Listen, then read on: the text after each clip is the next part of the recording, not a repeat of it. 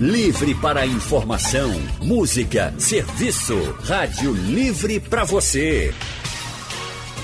O consultório do Rádio Livre. Faça a sua consulta pelo telefone 3421 3148. Na internet www.radiojornal.com.br.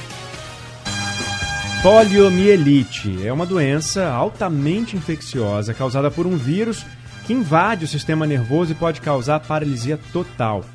E também pode levar à morte. Não há cura para a poliomielite, que ficou conhecida como paralisia infantil, né? Mas tem prevenção e só a vacina pode proteger a criança por toda a vida.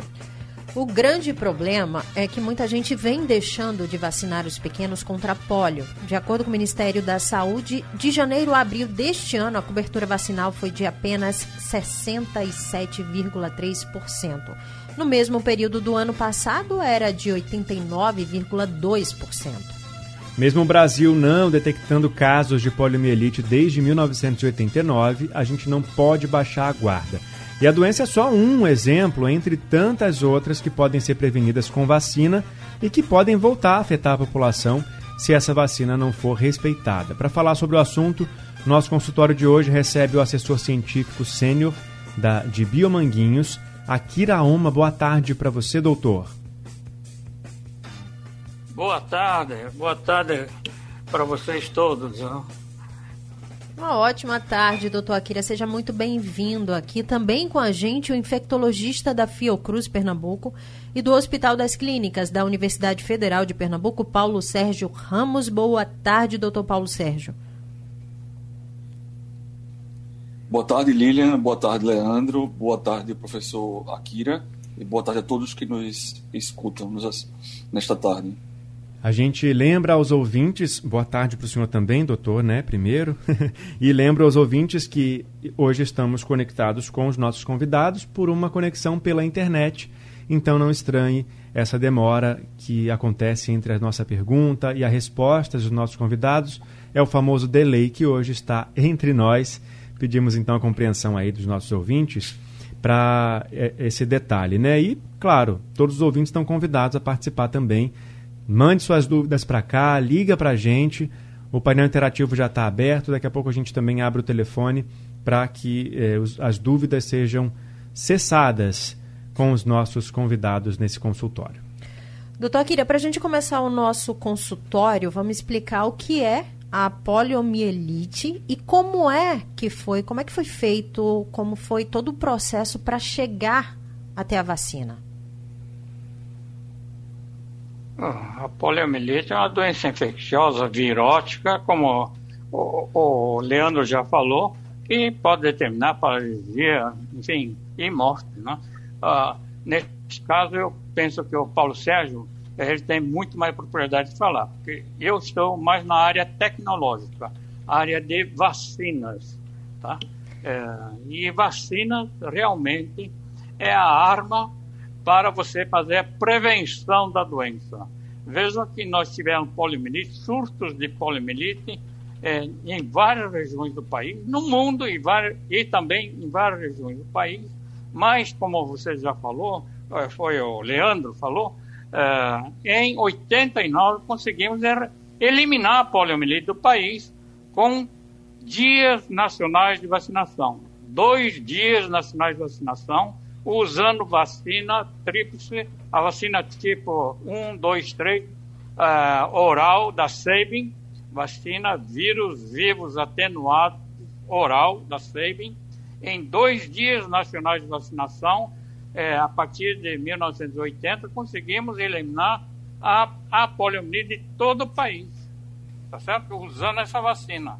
E é, fizemos, nós fizemos em Biomanguinhos, da Fundação Dodo Cruz, a formulação especial com tipo 3 potenciada, porque mesmo com as campanhas né, nacionais de imunização, nós tínhamos casos, surtos de poliomielite no Nordeste brasileiro, tá certo?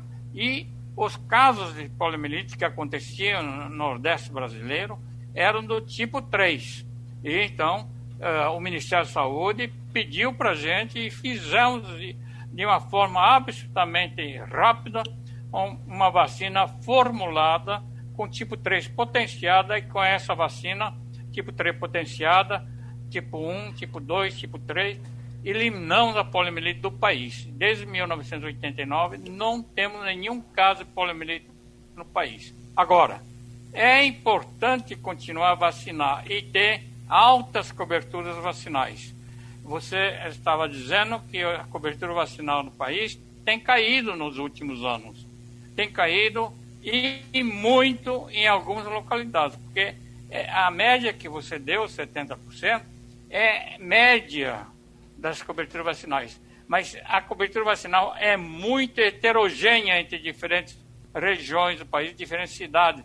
Tem cidades e localidades no país que nem 40% foi atingido de cobertura vacinal, o que é muito baixo, porque é, é importante dizer que a poliomielite ainda existe no mundo. Tem dois países no mundo, Afeganistão e Paquistão, com casos de poliomielite tipo 1 de vírus selvagem. E tem uma, uma dúzia de países que tem surtos de poliomielite é, causado por polio é, derivado de vacina, tá? tipo 2, sobretudo tipo 2. É, é, a vacina, é, quando passa o trato digestivo das crianças, né? quando a vacina oral da vírus vivos atenuados da SEBRE é usado uh, de uma forma de, a, a ter cobertura baixa, quando tem cobertura baixa, o vírus que é excretado, que passa para o trato digestivo, não é? é excretado no meio ambiente, criança suscetível é infectado com esse vírus e passa por várias crianças. E aí, então, nessas passagens por trato digestivo de várias crianças, o vírus é mutado, sofre mutação e volta a, a ser viro, é, tóxico ou, ou patogênica e causa doença, também, volta a causar doença. E aí então tem uma dúzia de países no mundo, Oriente Médio, aí países norte da África, que tem casos de poliomielite com vírus derivados vacinal, de vacina.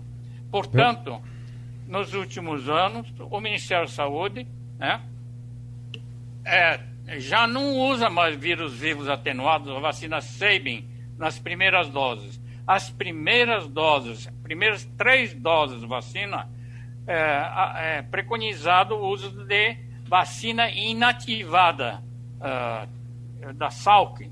É inativada, os vírus são mortos, tá? é, quimicamente, pelo calor, enfim, são mortos, e mas também protegem. Mas tem que tomar três doses, três doses de vírus vivos inativados. Não é? É, e depois da terceira dose, uma quarta dose, toma uma dose de reforço da vacina oral uh, de vírus vivos atenuados. Essa é a proposta é, e, e, a política que o Ministério da Saúde tem adotado nos últimos anos. Né? Como... Mas tem que ter cobertura alta, não pode ser cobertura baixa, porque aí fica é, criança suscetível, fica criança capaz de é, ser infectada e, e, aí esparramar o vírus para o meio ambiente e causar a, a surtos epidêmicos que não queremos mais. Por favor, Exatamente. nós estamos nas vésperas da eliminação da poliomielite. Nós temos que manter essa cobertura bastante alta. Até Mas porque, né, doutor? É preciso também dizer que a cobertura baixa é, não é só privilégio do Brasil. É, em todo o mundo nós estamos vendo queda da cobertura vacinal tá certo? Talvez por vários motivos. A gente, a gente sabe que são vários motivos envolvidos aí, é, e um deles é a sensação da população que acha que está protegido e não tem mais que vacinar. É. Mas não é verdade. Doutor. Tem que vacinar porque tem a poliomielite no mundo. A gente é? daqui a pouco vai falar mais sobre os riscos dessa, dessa crença de que não é necessária a vacina, que as vacinas fazem mal em vez de fazer bem. Mas agora eu queria perguntar para o doutor Paulo é, como é que é né, a doença, como é que ela age no corpo da criança e como é que fica depois, se não houver a vacina, depois que a criança for contaminada. Quando não há a morte, o que, que pode acontecer com as crianças? Hoje eu fiz uma pesquisa rápida de imagens na internet sobre a poliomielite, eu fiquei muito impressionado. Eu acho que as pessoas que não acreditam na vacina deveriam fazer o mesmo, né, doutor Paulo? Exatamente, Leandro. É, acho que a poliomielite é uma doença infecciosa muito grave que a gente não vê, né? Casos novos desde a década de 90, mas a gente ainda assiste algumas pessoas que na década, naquela década, né, ou antes de 90, contraíram e apresentam ainda hoje sequelas, né, sequelas graves. E é esse um dos motivos pelos quais a gente pode, ter, pode justificar, em parte, a queda da cobertura das vacinas de uma forma global, né, no mundo todo, como o professor Akira falou há pouco, e também no Brasil. Por quê? Porque as pessoas mais jovens, elas não têm memória, né? Elas não sabem exatamente o que acontecia, né, o quão grave foram os casos de poliomielite ali na década de 70, 80, 90. Né? Eu estava olhando agora um dado estatístico, já foi comentado ainda há pouco. No Brasil, em 2018, foram mais de 300, 300 municípios que tiveram a taxa de cobertura vacinal para poliomielite abaixo de 50%. Em 2019, esse número foi em torno de 100 e, uh, 150, 130 municípios, né? onde, na verdade, se preconiza, a Organização Mundial de Saúde e o Ministério da Saúde do Brasil preconiza que essa taxa de cobertura vacinal deveria ser acima de 90% a 95%. Ou seja, de cada 100 crianças em que a vacina né, tem a indicação de ser realizada no primeiro ano de vida, 95% delas recebessem essas três primeiras doses da vacina. Quando a gente não consegue atingir essas altas taxas de cobertura vacinal, a gente aumenta o risco de que, a, é, com a questão da globalização, então a gente pode ter eventualmente pessoas, né, crianças, que venham desses outros países, poucos países ainda onde ocorram esses casos, né, e tragam o vírus, já que o vírus é eliminado através das fezes, né, dos excrementos. E aí, como é que é a poliomielite? A poliomielite é um quadro, inicialmente, que acomete principalmente crianças nos primeiros cinco anos de vida, e a criança vai apresentar um quadro de uma virose. Então, febre, dor no corpo, dor muscular, a criança vai ficar ali molinha. O que chama atenção é que ela vai desenvolver também alguns sinais, como se fosse um sinal de uma meningite. Então, essa criança vai ter muita dor de cabeça, ela vai ter rigidez de nuca, e aí ela começa a apresentar diminuição de força muscular nas pernas e nos braços, sobretudo nas pernas. E ah, no dia a dia da gente, né, no, dia de, no dia a dia da prática médica, quando a gente se depara com a criança com um quadro de paralisia flácida, que é isso que eu falei, né, diminuição de forças, e outras doenças infecciosas também causam paralisia flácida, a gente tem que imediatamente, a gente faz isso na prática, né? A gente aciona as autoridades sanitárias para que aquele caso ali seja investigado e que a gente possa ter a segurança né, de que o vírus da poliomielite ele não esteja sendo reintroduzido no país. Tá? Então, existe um sistema de vigilância epidemiológica é, o tempo todo, né, em todo o país, para ficar ali de alerta e vigilante, né, para que a gente não tenha a reintrodução do vírus. Mas, sem dúvida, a vacinação ela é a medida mais importante e ela é a medida mais efetiva para a prevenção. A poliomielite é uma doença que tem prevenção. A única prevenção é a vacina. A vacina é oferecida de graça na rede pública de saúde aqui no Brasil, mas mesmo assim a cobertura vacinal está abaixo da meta esse ano. As crianças precisam ir aos postos de saúde para receber as doses, né? Então ficar livre dessa doença, mas essa não é a única doença que pode ser prevenida com vacina e que preocupa não. Existe um movimento aí, né, anti-vacina no mundo. A gente está conversando sobre tudo isso hoje no nosso consultório e os nossos convidados estão aqui também para responder as dúvidas dos nossos ouvintes. Então você pode mandar para a gente pelo painel interativo a sua pergunta, pode ligar para cá para conversar ao vivo com eles, ou pode deixar a sua pergunta lá nos comentários da nossa transmissão do Facebook.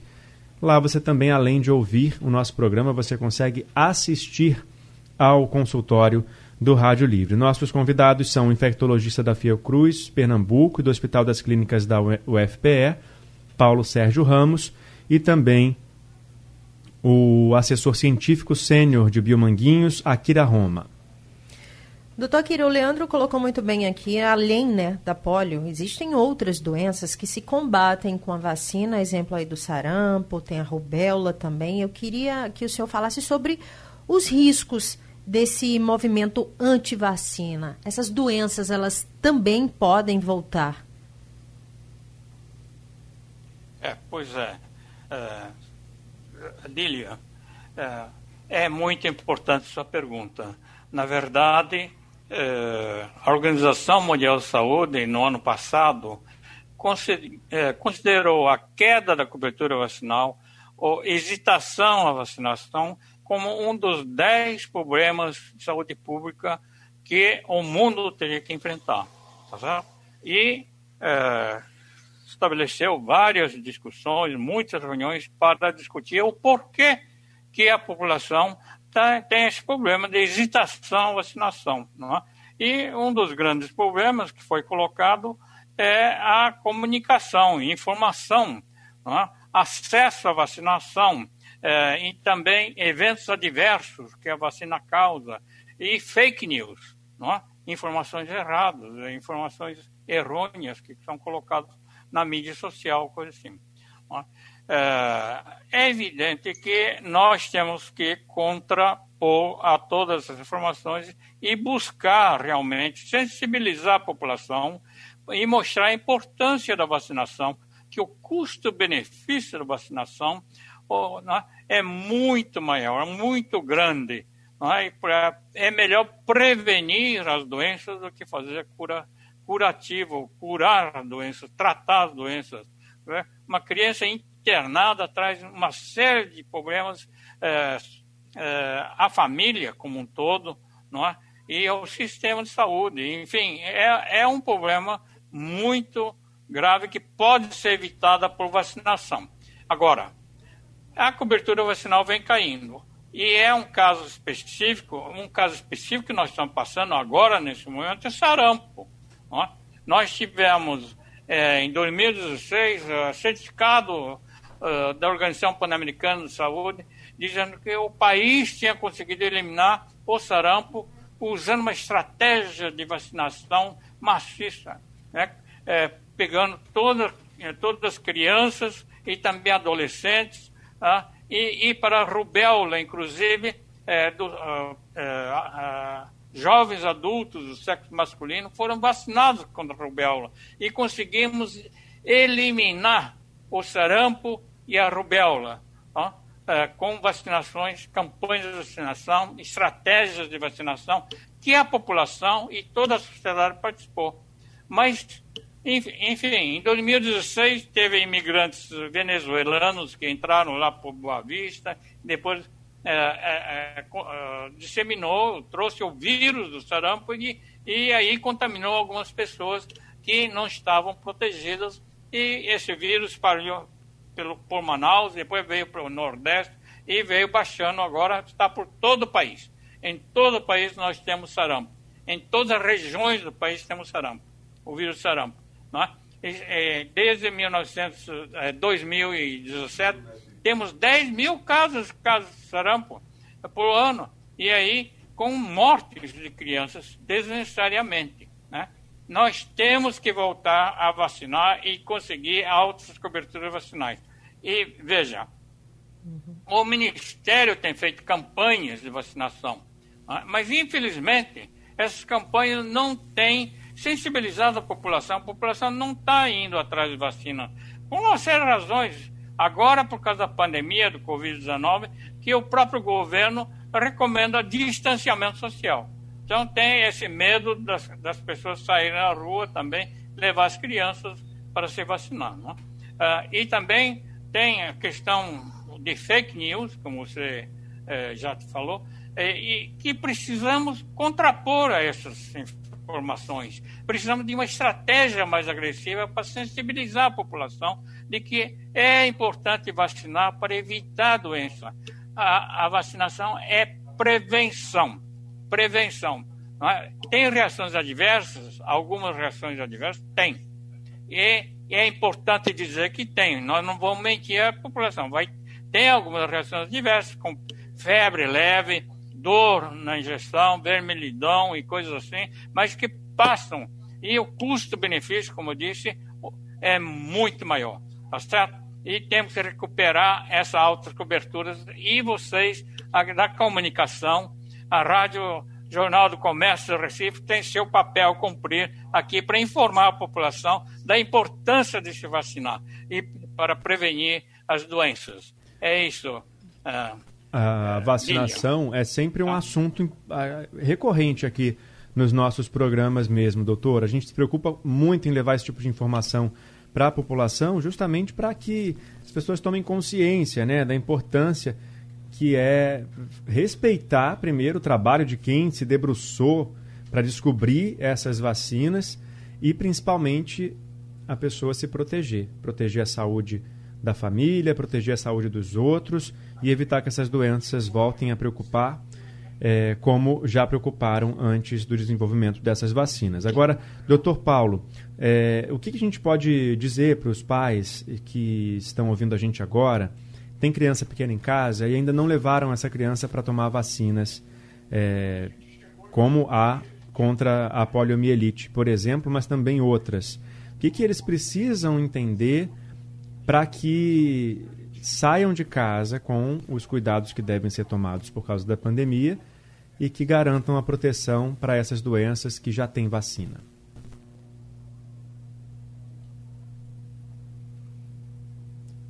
Temos Dr. Paulo. Oh. Acho que. Paulo, você está no mudo. Sim, ah, desculpa. Sim. Leandro, é, houve um momento ali, né, na fase mais difícil da pandemia, que realmente houve uma recomendação, um período muito curto, né, em que uh, fosse uh, diminuísse essa circulação de pessoas para os serviços de saúde, né? E logo depois, após algum tempo, isso eu digo de, depois de maio, de junho, isso foi retomado e as salas de, de vacinas, né, que existem múltiplas, né, é, é, espalhadas pelo pelo país, pelos diversos municípios de Pernambuco, elas estão abertas, né? É, existe no plano de, de reabertura é, todo um cuidado, né, para que essas crianças elas não fiquem aglomeradas, elas sejam atendidas né, com todas as medidas de segurança. Esses pais, obviamente, vão levar seus, seus filhos né, obedecendo às recomendações de uso de máscaras, higienização das mãos e guardando o distanciamento social ali durante aquele momento é, que precede né, o ato vacinal. É, não se justifica mais né, que essas crianças, principalmente essas crianças no primeiro ano de vida, onde elas vão receber diversas vacinas, né, praticamente a criança recebe vacina, ela recebe vacina da hora que nasce, ainda na, da maternidade, até perto dos 10, 12 meses de vida, né, então ela recebe vacina quase que mensalmente, e esse primeiro ano é que vai dar uma memória para a criança, né?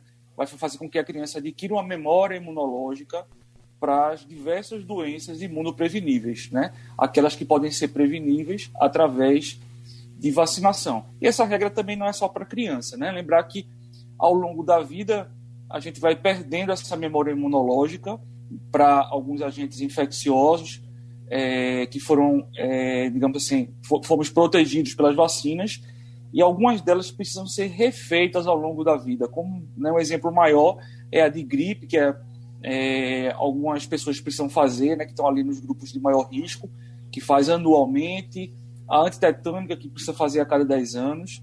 Então, não só as crianças, mas como os adultos precisam estar atentos. Né? E uma coisa importante que o professor falou ainda há pouco, só Kira, é que os eventos adversos em relação às vacinas, eles existem, né? Mas quase sempre, quando eles ocorrem, eles são eventos adversos leves, né? Como dor no local da aplicação da vacina, vermelhidão, a criança pode ficar um pouquinho mais mole, né, de um dia para o outro. Eventos adversos graves, eles são raros, eles são muito, bastante incomuns. E a gente usa essa máxima, né? O risco de uma pessoa morrer né, por uma doença infecciosa, como por exemplo o tétano, né, pneumonia, ele é sempre muito, muito maior, muito mais elevado do que o risco de um evento adverso, adverso grave por essa mesma vacina. Né? Então, só por essa premissa, né, a gente já pode é, reforçar a importância e a segurança dessas é, importantes ferramentas do ponto de vista de saúde pública. Muitas vidas né, foram salvas nessas últimas décadas né, por conta de vacinas, sobretudo as crianças, né, como redução de diarreias por conta da vacina de rotavírus e de pneumonias por conta da vacina contra a pneumonia pneumocócica. Doutor Paulo, é. aquele, aqueles pais que não levaram a criança ainda e a criança passou da idade de tomar a vacina, da polio, por exemplo, é até 5 anos, né? E a criança tem 6, 7 não tomou a vacina. Adianta ir agora ou não precisa mais? É, especificamente da vacina de poliomielite, né? Ela é feita até os, ela é realizada até os 5 anos de idade, né? Porque quando você aumenta de uma forma geral, né, de uma forma genérica, quando você oferece essa vacina em indivíduos acima de 5 anos, cinco anos, você é, leva alguns riscos, exceto alguns grupos mais específicos, né, onde, como foi falado antes, existe a vacina é, de poliomielite injetável, né, que ela é de vírus inativado. E é essa aí a gente poderia fazer para algumas situações muito específicas é, acima dos 5 anos de idade. Mas respondendo a tua pergunta, né, não estaria não estaria indicado. Doutor Akira, muitas vacinas elas são é, distribuídas gratuitamente pelo SUS, né? Como a da polio. A gente está falando sobre isso aqui. Mas muita gente é. acaba questionando né, a respeito da vacina, sobre a eficácia dessa vacina. Tem algum fundamento nisso ou não? É, é veja, é, esse problema de eficácia, eu tenho ouvido falar, é, é da, da vacina da influenza ok? Muitas vezes escuto, algumas vezes escuto o pessoal dizer, ó, oh, tomei a vacina influenza e tive gripe. Ah, enfim, é, sabemos que a vacina da influenza é uma vacina que tem menor eficácia. Tá? De todas as vacinas que nós temos, a vacina da influenza, a vacina da gripe, é o que tem menos eficácia. Mas também é preciso levar em consideração que as pessoas falam em, em gripe quando pode ser um resfriado. Não é? é um outro vírus, tá certo? Essa é um, um, uma questão. O, o seguinte, o, outra questão também é que a pessoa pode ter a, a gripe com outro tipo de, de vírus da gripe. Então, porque o vírus da gripe varia muito, tá certo? Então, é, é, a produção do vírus da gripe é feita com cepas que você faz uma previsão daquela cepa para o ano seguinte. Então, você teve vários tipos de cepas no ano. Em um determinado ano, você escolhe, a Organização Mundial de Saúde escolhe as cepas que têm previsão para acontecer na estação seguinte. Né? Então, e essas cepas são usadas para você, você fazer a vacina. E cada ano muda o tipo de cepa que você faz a vacina da gripe. Tá? Agora, pode acontecer que quando você uh, em um determinado país, no Brasil, por exemplo, acontece de vir um outro tipo de vírus da gripe e aí não protege, tá certo? Então tem esse problema realmente que ocorre.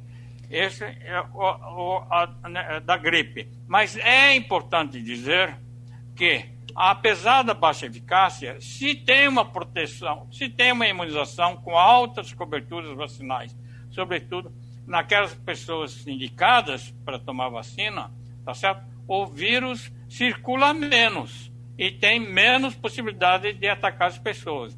Portanto, a vacina dá proteção individual, mas tem que ter altas coberturas para ter proteção coletiva. São duas coisas aqui que nós estamos falando, tá? Uhum. Agora, e outras vacinas, outras vacinas que nós temos no calendário básico de imunização, são 14 vacinas para crianças, meia dúzia de vacinas para adolescentes, quatro vacinas para idosos, tá? É, essas vacinas, to, todas as vacinas, têm eficácia comprovada, é, uma vacina super boa, como a vacina uh, uh, do sarampo, por exemplo, tem 90, 95% de eficácia. Quer dizer, fica um grupo de uh, crianças que não convertem, não soroconvertem, ok? numa dose. Então, é recomendado a tomar segunda dose. A vacinação do sarampo, a recomendação é fazer 95% de cobertura e ter duas doses com 95% de cobertura. E aí, então, teremos uma população de crianças bastante protegida, tá certo? E você sabe, é, Lília, nós uhum. não estamos conseguindo essa cobertura vacinal. Então, é, somente essas crianças que foram vacinadas ficam protegidas, mas a proteção de rebanho não está acontecendo, porque é, estamos atingindo cobertura é, muito, não estamos atingindo a cobertura vacinal requerida para ter proteção do rebanho, né? Isso é muito importante dizer, tá? É, é, é temos que encontrar uma fórmula para uh, buscar a população, uh, fazer a população entender da importância da vacinação. É e também, talvez, até, até uh, uma estratégia diferente, buscar uma estratégia diferente de vacinação. Ou seja, levar a vacina para a população, em vez de ficar esperando o posto de vacinação. Mas aí depende eh, realmente da capacidade e infraestrutura de, é, que tem cada município, cada estado, né? É, porque é, são os municípios, os estados responsáveis por vacinação, operação de vacinação. Tá? Essa baixa cobertura vacinal realmente é muito, muito preocupante. É importante sempre a gente estar tá reforçando e falando sobre isso. Doutor Akira, mas é. por que, que as vacinas elas não são todas administradas por via oral, como o Zé Gotinha, por exemplo? Aí tem a vacina que é injetável, muitas vezes o pai fala, ou a mãe, né, os pais que vão levar o filho, ah, não, mas vai machucar, vai ter uma reação maior, meu filho vai ficar sentindo, aí acaba não levando. É, é, é esse é um, um, um, dos problemas que são referidos, né?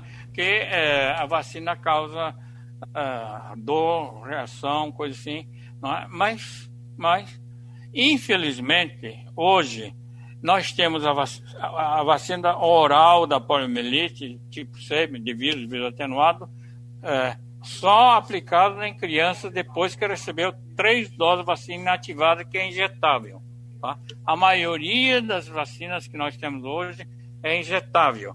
Tá? E isso realmente é um um, um ponto de é, um ponto de preocupação para todos que estão nas vacinas que buscam alternativas das formas de imunização, de aplicação da vacina. Mas isso vai levar tempo ainda, tá? É, muito tempo, muito, alguns anos ainda para termos vacina que seja aplicado como tem, né? É, projeto de desenvolvimento, vacina aplicado em é, aplicando na pele, por exemplo, um, com um tipo de esparadrapo, coisa assim, que você aplica na pele e você está vacinando a criança. Mas vai levar ainda muito tempo. Ou vacina aerossol, coisa assim, também vai levar muito tempo, porque tem alguns problemas técnicos para esse problema. Mas, no momento, é injetável, vacina é injetável. Mas tem melhorado muito. Tem melhorado muito, porque eu estou na área é, há muito tempo. Eu vou dizer, quando eu comecei nessa área, as agulhas eram rombudas, tá? reutilizavam as agulhas. Tá? Eu me lembro de eu tentar afiar a agulha uh, para uh, reutilizar. Hoje não, todos são dis uh, disposable, são descartáveis. Né? E agulhas finíssimas, bem finas, que não causa tanta reação nas crianças, tá certo?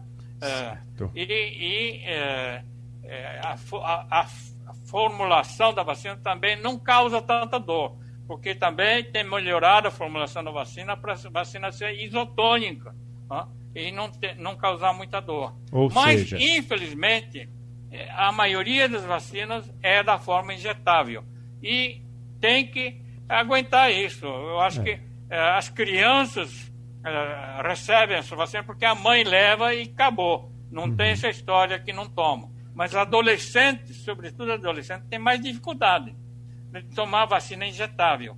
Aí tem uma recusa grande. E, sobretudo, homens adultos, é, mais do que mulheres, os homens adultos têm medo da agulha. É? É, uhum. Aconteceu isso, é, acontece normalmente. Por exemplo, a gente tem visto na vacinação da febre amarela. Né? pessoas, volantes, equipes volantes, vão lá para o interior buscar pessoas para vacinar contra a febre amarela, mas o pessoal lá da fazenda se escondem, se escondem para não tomar vacina com medo da vacinação. É a história que a gente tem ouvido falar. Mas é necessário convencer que houve melhoria, que não dói, este dói muito pouco, não sei o quê, enfim, uma série de coisas que a gente tem que conversar, falar, convencer, sensibilizar e mostrar as vantagens eh, da vacinação. Né? Não o, tem o desculpa, doutor né, Paulo doutor? Jorge já disse, as reações são, são mínimas, as reações são mínimas e passa, passa rapidamente. Perto okay? do benefício, não tem nenhum questionamento de que a melhor coisa é realmente a vacinação. Doutora Akira, muito obrigado pela sua participação no consultório de hoje. Obrigado vocês, Leandro, Lília, uh, Rádio Jornal do Comércio do Recife. E eu, eu também estar aqui com Paulo, Paulo Sérgio foi interessante, foi importante, foi é, aprendi também mais coisas aqui. Até então. Até então. Até então, Obrigado. Então, doutor Akira, uma excelente tarde para o senhor, um excelente final de semana. Doutor Paulo Sérgio Ramos, muito obrigada também pela participação do senhor, pelos esclarecimentos, pelas tá. orientações. Até logo. Doutor Paulo, obrigado também pela sua participação com a gente hoje no consultório. Acho que ele acabou colocando no mudo de novo, mas fica o nosso agradecimento aqui no ar. Se você quiser ouvir de novo esse consultório, compartilhar, daqui a pouco o conteúdo está no site da Rádio Jornal e nos aplicativos de podcast. E o Rádio Livre de hoje vai ficando por aqui, mas a gente está de volta na segunda-feira, às duas da tarde, com muita informação e prestação de serviço. É isso aí, a produção do Rádio Livre é de Gabriela Bento, no site da Rádio Jornal Isis Lima e Urineri, trabalhos técnicos de Edilson Lima e José Roberto Camutanga, no apoio Valmelo. Editora executiva de Ana Moura, direção de jornalismo é de Mônica Carvalho. Sugestão ou comentário sobre o programa que você acaba de ouvir, envie para o e-mail ouvinte@radiojornal.com.br ou para o endereço Rua do Lima 250, Santo Amaro, Recife, Pernambuco.